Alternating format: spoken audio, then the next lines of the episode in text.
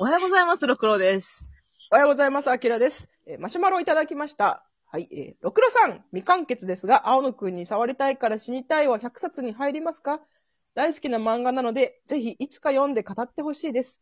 作者、椎名海さんの作品集も演劇の激アツな短編が入っていておすすめです。ありがとうございますあり。がとうございます。これはあの、お互いが DM ブックス100冊の話をした前、時に、その、来て、で、私はこれを見て、この椎名海先生の短編集を100冊に入れたっていう経緯があるんだけど、うんうんうん。あまりに良かったから、ロクさんに激推しして、無理やり読んでもらいました。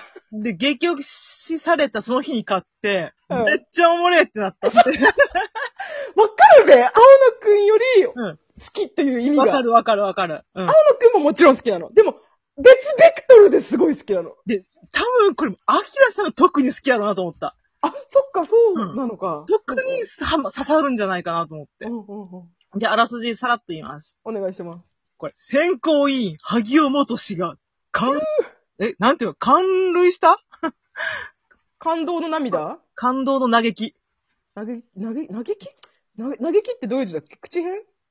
簡単だ、簡単。簡単した。うんうん。簡単したアフタヌーン新人賞、指揮賞、受賞作、ボインちゃん、教師と生徒、その埋めがたい溝をえぐる絶望と激高、セーラー服を燃やして、花と律、二つの異なる才能が舞台上で激突する高校演劇青春活劇、崖際のワルツ。マジで、どの話もマジで面白い。どの話も刺さるし、どの話もなんか怖い。やっぱ怖いわ、この人。その、私がいた時にさ、うんその、椎名先生はその狂気を描くのがうまいよっていう話をしたと思うんだけど、うん多分これ読むとなおわからない？わかる。うん。なんか、うん青野くんはホラー的な恐怖も、狂気もあったけど、うんこれ人間の根源的狂気じゃない？怖かったもん。人間が全員怖かった。特に私、その一作目のボインちゃんでかなり怖くて。え怖かったよ、私も。ね、怖いよねあれマジ怖いよねで、私、あれ似たような経験があるのよ。うんうんうんうん。胸がちょっと大きくなり始めた時に、うん。母親とか、えっ、とね、父親とかが、うん。なんか冗談で多分胸を触るんだよね。言うだけじゃなくて触るんだよ、やっぱり。触るの。うん。未だにそれがなんでって思うの。当時は何の違和感もなかったんだけど、うん。うん。なんでみんな私の胸、大きくなった胸を触るの？気持ちが悪いっていう、根源的気持ち悪さうん。うん。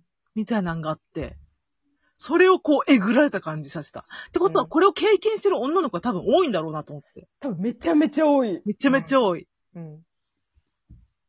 なんか最近、その、女、人間のプライベートパーツに触らないようにしようっていう教育が進んでるっていうコラムを読んで、うんうん。もう子供のうちからお尻とか胸とか、うんその、まあ、陰部とかをうん触らないようにしよう。よくちっちゃな子供同士とかで遊ぶとさ、お尻とかポンポン触り合ってさ、うんなんか、イエーイとか言ってこう、じゃれ合ったりするじゃん。大人もお尻が可愛くて思わずポンポン触ったりするじゃん。うん。これってすごく危険なことだよっていうことを言ってるコラムがあって、うん。これは、あの、身内だから、家族だから、こう、じゃれ合ってて済むんだけど、大きくなった時に、その、他者に、その、お尻をポンポン触ったりとかう、ん。スカートをめくったりすることが、コミュニケーションの一つだっていうふうに認識しちゃうと、うん。無意識にその子は加害者になってる、なっちゃうっていう話を見て、てうん。で、確かに私もふと、その、身内、身内っていうか、その友達の子供とかにお尻が可愛いからポンポン触ってイエーイとか言ったりしてるなってことを恥じたの、私は。うんうん気をつけなきゃいけないなと思って。うん。うんうん。それは身内だからとかいう甘いとかじゃなく、その人のプライベートな部分を許可を得てないのに触れてはいけないっていう、本当の本当の基本的なことを教えてもらったなっていう気がするんだよね。そうそうそう。なんか、やってる本人たちは子供で可愛いし、冗談でみたいな感じがあるんやけど、うん。やられてる本人って大人になっても記憶に残ってるんだよね、これ。そうなんだよね。この、そう、ボインちゃんの話は、ちょっと胸が大きくなってきた女の子が、まあ、ノーブラなんだけど、小学生だから、その周りの大人に胸大きくなってきたねって言って触られたりとか、うん大きくなった胸が家で晒しで潰してるのを周りの子たちが、今日まるまるちゃんおっぱいないねって言われたりとか、それを触るためにお鬼ごっこしたりとかっていう、なんで私の胸をみんな触るのっていう。あれ怖いよね。なんで怖いなんでなんだろわかんない。で、私一番怖かったのが、うんおばあちゃんが出会い頭に胸を揉むじゃん。うん。あれもうマジでゾクゾクしたもん。でも、あれ親戚にあったのよ、本当にマ。ジか私、田舎嫌いっていうのそういうとこもあって。あしかも私、小学校2年の時に、まあ、おばあちゃんちょっと前に行かな行かなきゃいけなかった時があって、、うんで、お母さんは、まあ、気使って、お風呂、まあ、お風呂入った後に、ちょっとおばあちゃんの部屋で着替えさせてもらいなさいって言われててんや。だから私は、その、おばあちゃんとかおばちゃんとかに、ちょっと、あの、お母さんに、あの、部屋、おばあちゃんの部屋借りて着替えなさいって言われたんですって、その自分が恥ずかしいって言うことも恥ずかしいみたいな感じだったからさ、ったら、その親戚一同が、小学校2年でそんな恥ずか、裸恥ずかしいやって言わんでいいみたいなすっぽんぽいされたわけよ。ええ前で。ありえない見られてそれを笑ってるわけ。ありえないわ。意味がわからんの。うん。だからそのボインちゃんの時に、お友達が追ってくる、おっぱい触らしてって追ってくるのも、あれを親戚の恐怖を思い出した。だから、なんで？今、だから答えがわかんないのよ。何がそんなに興味があんのって。うん。わかんない。答えられないもんね、本当に。性的なもんじゃないじゃん。そう、そうなんだよね。な、なんだ？コミュニケーションなの？わからないわ。かんない。それが怖い。そう、そう、そう。そこがシーラ先生のうまいところだと思った。うん。わかんないからあの怖いっていう。そう、あの、理解に及ばないところの恐怖うん。でもそこに確かに私たちは嫌だだっていう気持ちがあって、恐怖があって、おかしいって思ってるのに、誰も何もそれをおかしいって指摘しないことへの恐怖。そうそうそうそうそう。そこが私人間的狂気だと思う、本当に。わかる。うん。私これさ、さっきもさ、このあらすじ読む前にさ、選考委員萩尾元氏がって言ってるからさ、うん。大泉の話した後に多分配信されてると思うから、うん。これは萩尾元先生が選ぶわと思ったもん。選ぶね。竹宮恵子さ選ばないと思選ばんね。選ばう。ん。萩尾元先生が選ぶタイプやわ。うん。なんか、私結構椎名先生のインタビューをいろいろ見たときにさ、なんか椎名先生も結構、その宇宙人扱いをされてきたみたいな話をしてて、はあ。その、多分言動とか行動が結構エキセントリックだったのかなと思ったの、なんとなく。うんうんうん、でも漫画を描くんなら、それは誰かに伝わらないと意味がないってもう、初めから決めてるっていうか分かってるから、うんその編集の人に読んでもらって、分からないことは分かりやすくとにかく書く。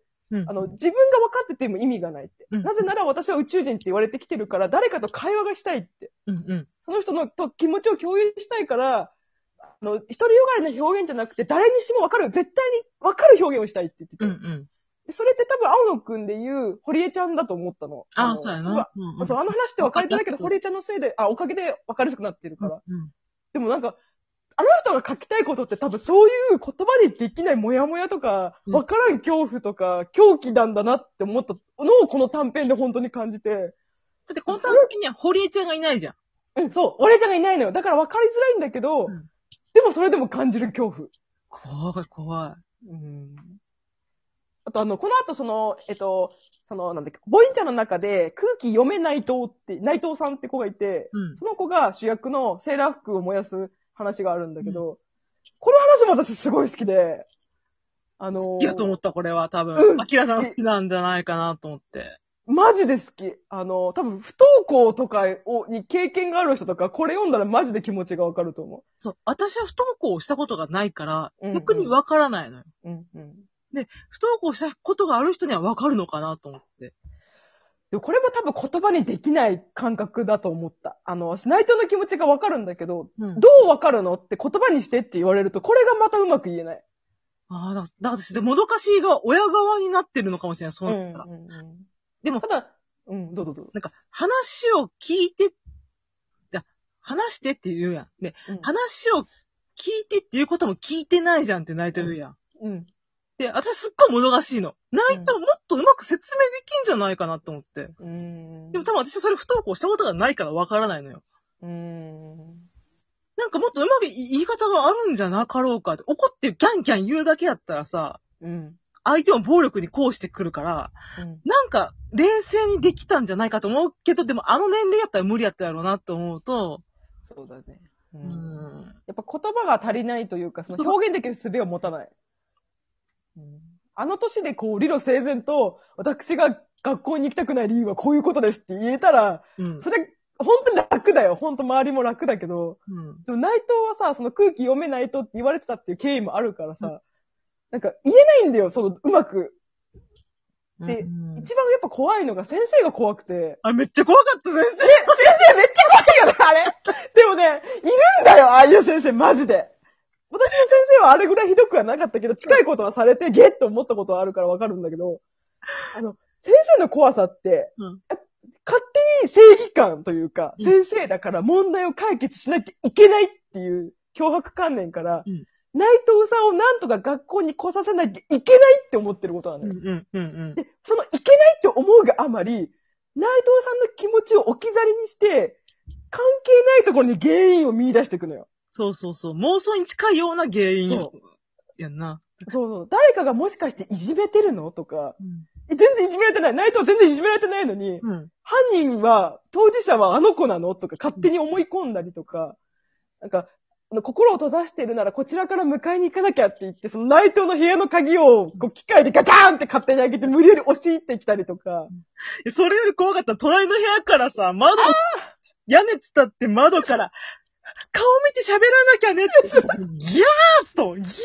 こ先生おかしいんだよね。顔見て喋らなきゃいけないって言葉尻を取りすぎて、わざわざその窓から屋根伝って顔を出すっていう、あの、顔見て話さなきゃいけないって法律はそこじゃないよっていう私は言ってるんだけど。トラウマになるわ、私あんなんささ。なんかニュース言とかで言ったやん。なんか、いろんんな言葉反数してたやん。多分うん、教育委員会とかがいろいろ言われてたやろな。こう、うんうんもっと生徒の気持ちにならなきゃいけません、みたいなことをこう、愛って見えないけど、どうやって測るのかしらって言ってたやんか。うんうん。だから先生も追い詰められてたみたいな感じ。そうだね。連鎖うんになってるやん、全部が。そうそうそう。それが怖いなと思って。確かにね。うん。で、なんか親とかもさ、なんか、どうして学校行かないの？あ、おるんか 厚続行だな、これは。